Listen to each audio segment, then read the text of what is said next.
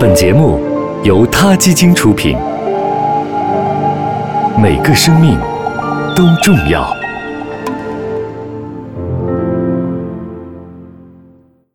欢迎收听今天的他 Radio，获取每天最新节目推送，请关注他 Radio 微信公众号。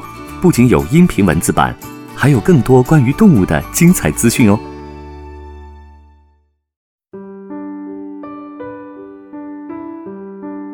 我们经常会开玩笑说自己有强迫症，其实强迫症严重起来可以是一种很可怕的精神疾病。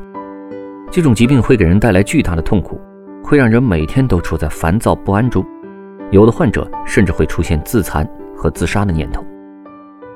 任何有头脑的动物都有可能会失去对头脑的控制。这种疾病其实并不仅仅存在于我们人类身上。十七世纪，笛卡尔将动物描述为机器人，这个观点影响了几个世纪的人。然而，现如今，越来越多的研究表明，动物从来都不是不会思考的机器。这些发现都证实了任何一个忠实的宠物主人可能已经毫不怀疑的事实：动物有着复杂的内心和丰富的感情生活。不幸的是，动物也会患上强迫症。科学史学家布里特曼教授写了一本书，书名叫做《动物也疯狂》。在这本书中，布里特曼教授做了引人注目的案例分析，来说明非人类生物也会饱受精神疾病的折磨，并且他们的痛苦和我们自己其实没什么两样。这本书的起源要从布里特曼教授的家世说起。教授和家人收养了一只四岁的。博尔尼兹山地犬，并给这只重达一百二十磅的狗起名叫做奥利弗。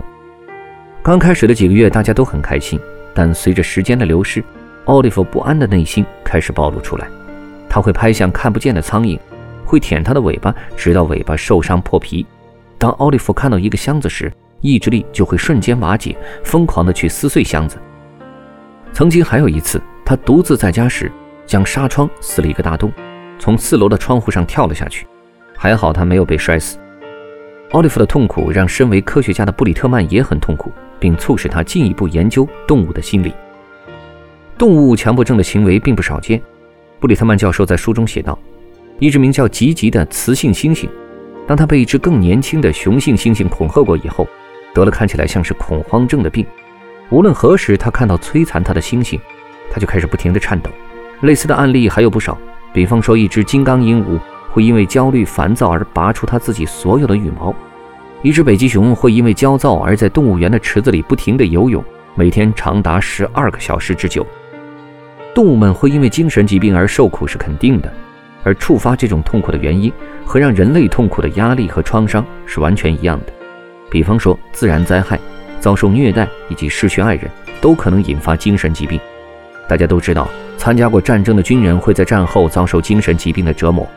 而且我们人类却不是唯一承受战争负担的物种，有些在伊拉克和阿富汗服役的军犬也显示出同样的创伤后应激障碍。动物可能比人类更容易受到精神疾病的伤害。布里特曼教授还这样写道：“对动物们来说，它们应对致命的精神创伤的能力比人要弱得多，它们也缺少人类复杂的感知能力来避免自己的死亡。尽管我们可能不会确切地知道鹦鹉和北极熊的感受。”但对动物的感情有根据地做出推测，通常是缓解它们痛苦的第一步。对于一些动物来说，行为治疗、环境丰容或者陪伴都能一定程度上缓解他们的痛苦。